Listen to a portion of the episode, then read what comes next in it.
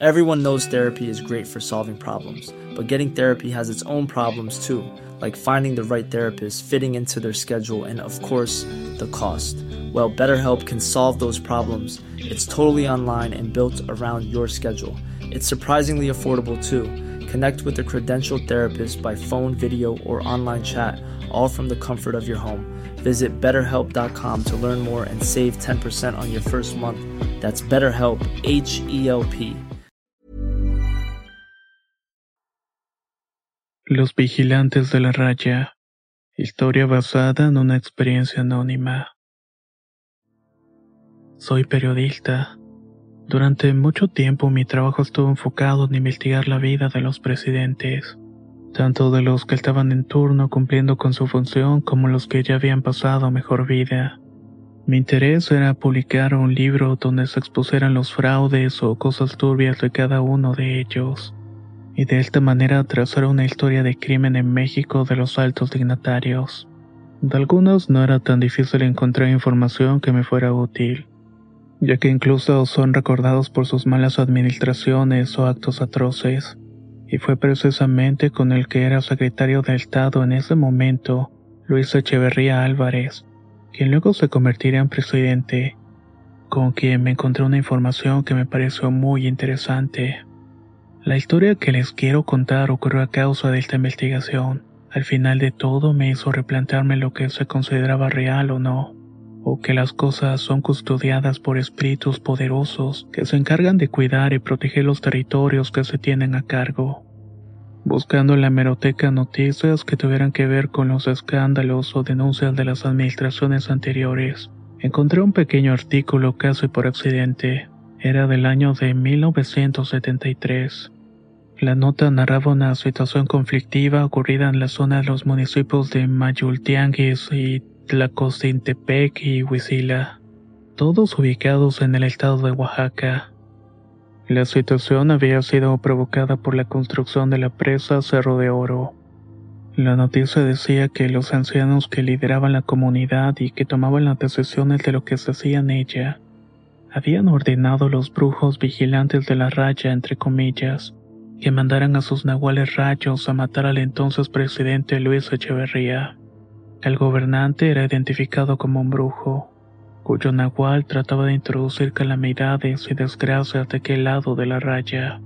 Los brujos chinantecos no pudieron cumplir con su cometido, ya que según dice la nota el presidente estaba muy protegido por sus espíritus guardianes a los cuales se identificaba como vigilantes de la raya de otro pueblo, la Ciudad de México. Aquella nota obviamente me dejó muy intrigado. ¿Quiénes eran esos vigilantes? ¿Qué poderes tenían?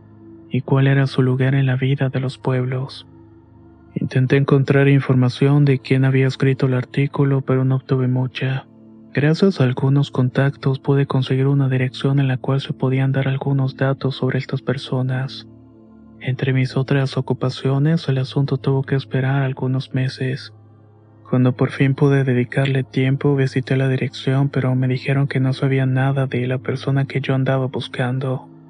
Pensé que estaba en un callejón sin salida. Así que después de pensarlo algunos días decidí irme por un tiempo a Oaxaca para seguir investigando de qué se trataba todo aquel asunto. Antes de planear lo que iba a hacer, supe que sería difícil obtener información, más que nada si llegaba así como si nada, ya que muchos de ellos no reciben a cualquier extraño que llegue de afuera con ese tipo de intenciones desconocidas.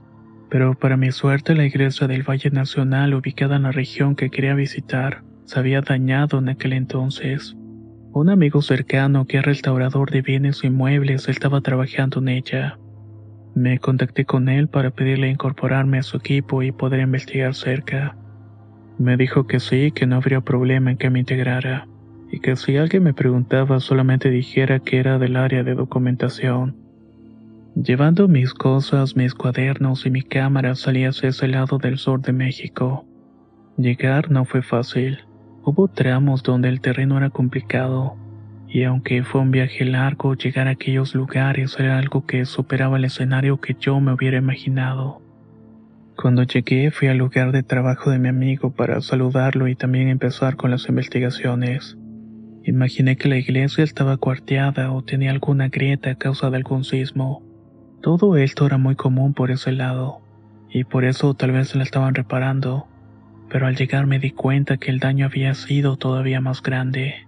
Toda la torre estaba destruida como si a propósito la hubieran derribado. Saludé a mi amigo y le pregunté qué había pasado. Uno de los hombres que estaban trabajando con él me quedó mirando y dijo, fueron los vigilantes de la raya de Ojitlán. Ellos fueron, y aunque tumbaron todo, pudimos salvar nuestra campana. Lo observé y le pregunté quiénes eran ellos, pero solamente miró al cerro que estaba atrás de él. Agachó la cabeza, se persinó y se fue de ahí para continuar con su trabajo. Mi amigo me susurró que esa era una creencia que ellos tenían. Pregunté si me podía contar más, pero me dijo que él tampoco sabía mucho del asunto que no todos cuentan de ellos, pero con los días tal vez se fueran abriendo y me explicaran de qué se trataba todo ese asunto. Pasó el tiempo iba a visitar los lugares cercanos e intentaba hablar con la mayor cantidad de personas que podía, pero por una cosa u otra no lograba que me contaran quiénes eran esos vigilantes o cuál era su función. Al parecer les debía mucho y ellos eran los que mantenían el orden del pueblo. Una mañana de viernes de Semana Santa, día que mi amigo no iba a trabajar en la reconstrucción de la iglesia, me pidió que lo acompañara a dar un recorrido por la zona. Me quería mostrar algo para mi investigación, y que era de lo poco que él había podido investigar. Estuvimos caminando mucho tiempo y tal vez cerca de unas dos horas, hasta que finalmente llegamos a la zona alta de una loma. Nos fuimos introduciendo por un sendero y ahí en medio de los árboles, entre las rocas, recubierta por tierra ya con mucho rastro de oxidación, se encontraba una campana. Era muy grande, seguramente había pertenecido a una gran iglesia, pero ¿cuál? ¿Y cómo había llegado hasta ahí? Mi acompañante me explicó que las campanas son símbolos muy importantes para estos pueblos que era lo que los unía no solamente para ir a misa, sino como comunidad.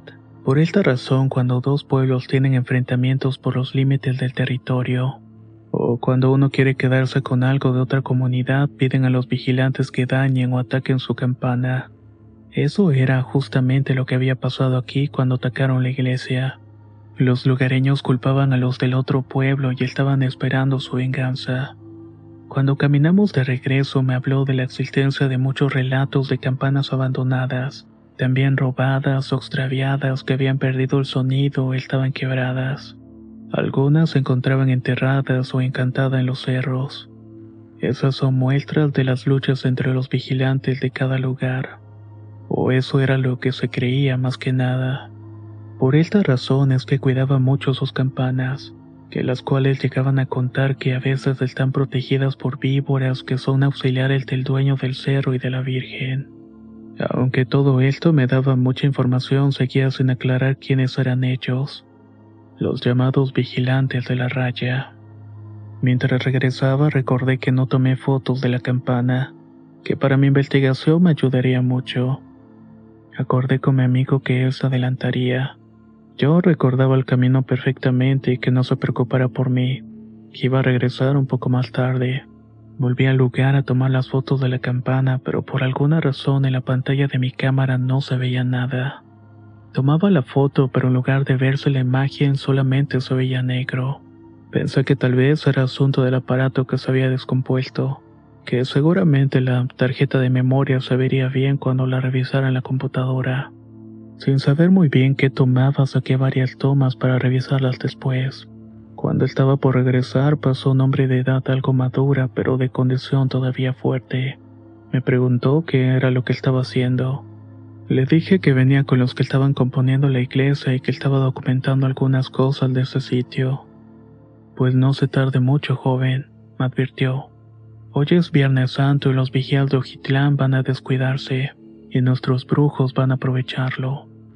Me quedé viéndolo con una expresión desconcertada y seguramente él notó que no lo estaba entendiendo porque me dijo, solamente no se tarde, va a caer una tormenta y si todavía anda en el cerro, quién sabe si salga vivo. Quise preguntarle más, pero el hombre cachó la cabeza y se marchó. No sabía si creerlo o no, y el cielo estaba muy despejado y el sol estaba en lo alto. Por ningún lado se veían nubes de tormenta o lluvia. De regreso fui tomando fotos de cosas que encontraba en el camino. Animales, plantas o vistas. En mi cámara las imágenes ya se veían bien. Cualquiera que hubiera sido el problema ya se había solucionado.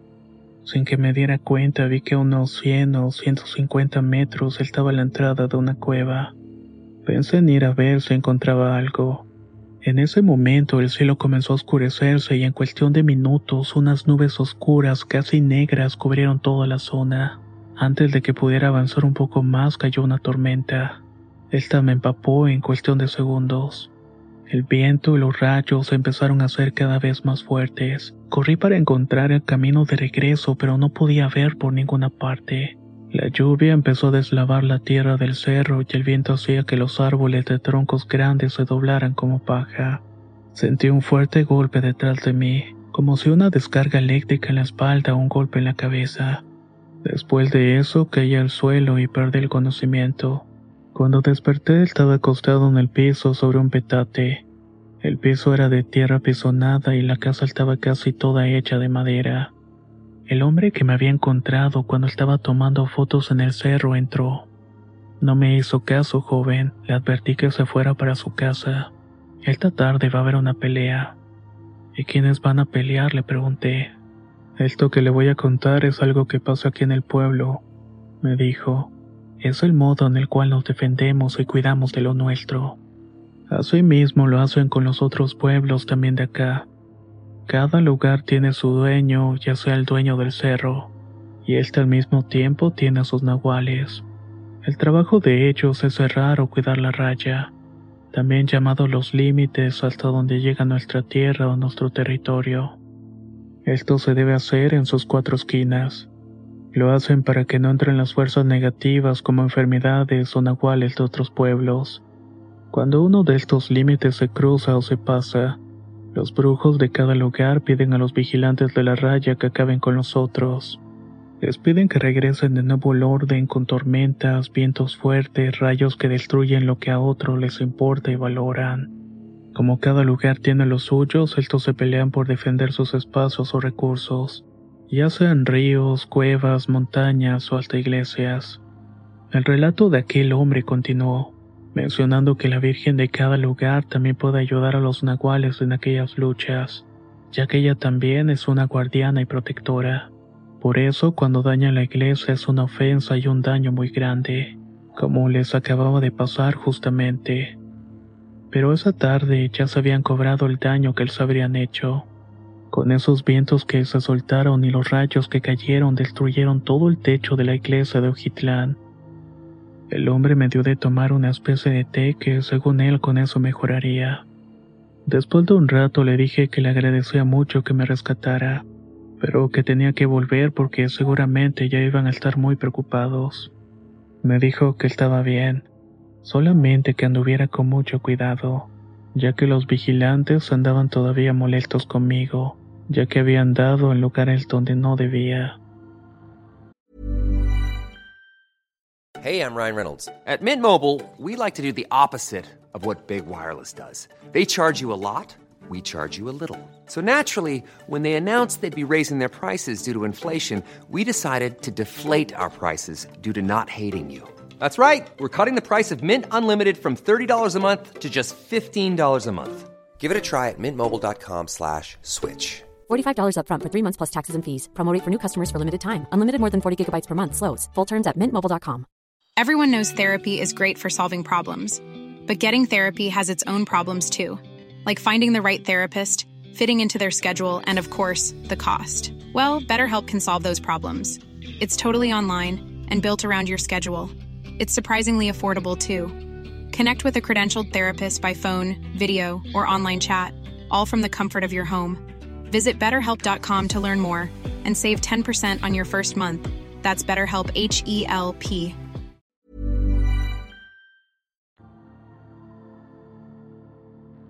Al regresar a la casa donde se quedaba el equipo de restauración, mi amigo me recibió aliviado de que estuviera bien. Pensó que me había pasado algo con la tormenta. Le conté todo lo que había ocurrido y que alguien me había ayudado. Él me contestó que no conocía a nadie en el pueblo con esas características, pero que por lo que decía y lo que había escuchado seguramente era un brujo. Solamente ellos saben cuándo atacarán los otros pueblos, y solamente ellos andan afuera cuando hay tormentas de ese tipo. Por mi bien me recomendó que regresara lo más pronto a la ciudad para que no fuera que otra cosa pasara. Por alguna razón ya no me sentía seguro en aquel pueblo. Decidí hacerle caso a mi amigo y mejor regresé.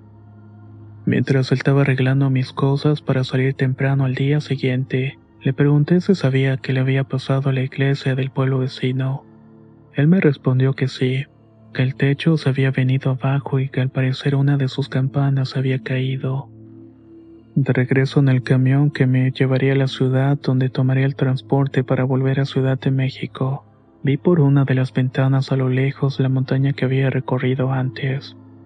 Alcancé a ver la cueva que tuve tan cerca y a la que casi logró entrar. No sé si fue el movimiento del camión o si lo imaginé, o si fue cierto, pero los matorrales y árboles cercanos se movían varios al mismo tiempo, como si algo grande y de mucha fuerza pasara en medio de ellos o más bien como si fueran arrastrados. Cuando volví a mi rutina normal preferí enfocarme en otras cosas entre un pendiente y otro. Fui aplazando a escribir o publicar algo de aquel asunto de los vigilantes. Hasta que una tarde tenía que cubrir un evento político importante. Necesitaba espacio en la memoria de mi cámara y la en la computadora. La idea era borrar algunas fotos viejas. Cuando ingresé a la carpeta vi que las fotos que había tomado de la campana aquella vez estaban ahí, y en todas había captado algo. Fui abriéndolas de una en una. En casi todas salía lo mismo, pero había una que parecía haberse tomado por accidente, ya que estaba medio borrosa y no enfocaba nada bien, pero se alcanzaba a asomar una cabeza detrás de la campana a medio de los árboles, solamente que era demasiado grande y oscuro.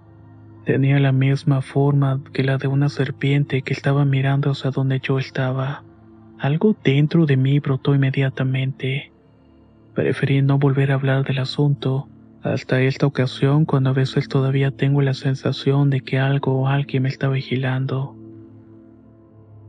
¿Qué tal está en comunidad de relatos de horror? Creo que todos coincidimos que hay cosas muy extrañas viviendo en los montes y las personas que son de pueblo comunidades rurales saben perfectamente de qué estamos hablando. Las leyendas a veces no son simplemente leyendas, y están ahí justamente por algo. Y si tú conoces o has escuchado algo parecido a esto, por favor no dudes compartirlo con nosotros. Soy Antonio de Relatos de Horror y nos escuchamos muy pronto.